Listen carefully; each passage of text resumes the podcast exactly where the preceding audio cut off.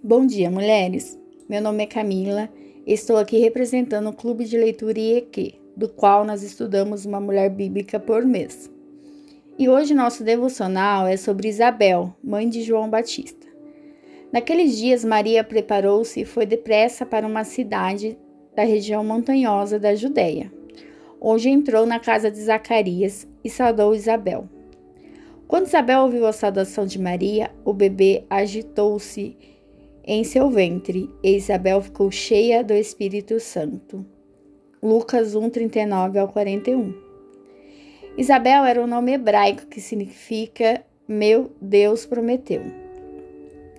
Isabel era descendente de Arão e mulher de Zacarias, e ambos eram conhecidos por serem justos e irrepreensíveis. Ela era estéril e eles tinham idade avançada. Eles eram da, de Judá, da região montanhosa. Lá em Lucas 1,13 diz que apareceu um anjo para Zacarias anunciando que Isabel ficaria grávida e seu filho se chamaria João. Algum tempo depois, Isabel realmente engravidou e ficou por cinco meses em casa. Não se sabe exatamente o motivo, Porém, muitos estudos deduzem que Isabel tenha ficado se consagrando. Em Lucas 1, 25, Assim me fez o Senhor nos dias em que atentou em mim para destruir o meu oprório entre os homens.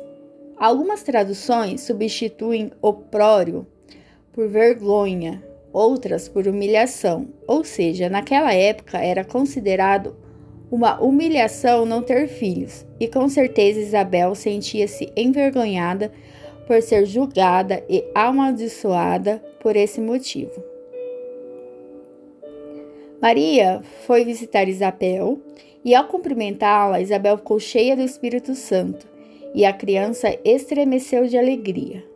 No verso 43, Isabel reconhece que Jesus é o Filho de Deus e seu Senhor, e e Deus lhe deu um filho que prepararia o caminho para a vinda do Messias. Perguntas: Devemos murmurar por não termos algo que desejamos? Não.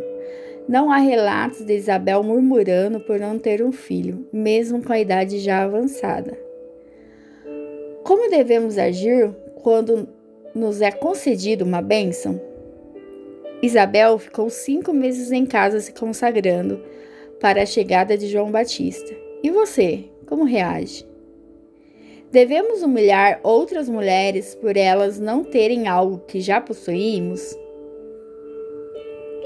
A repreensão de outras mulheres na vida de Isabel, por ela não ter filhos, causou-lhe vergonha e humilhação.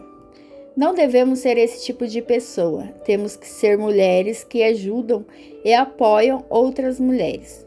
O seu julgamento pode causar feridas enormes na vida de uma pessoa.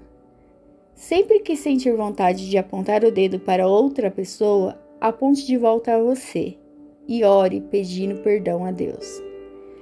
Irmãs, um lindo domingo. Espero que esse devocional tenha lhe ajudado de alguma forma. Um abraço.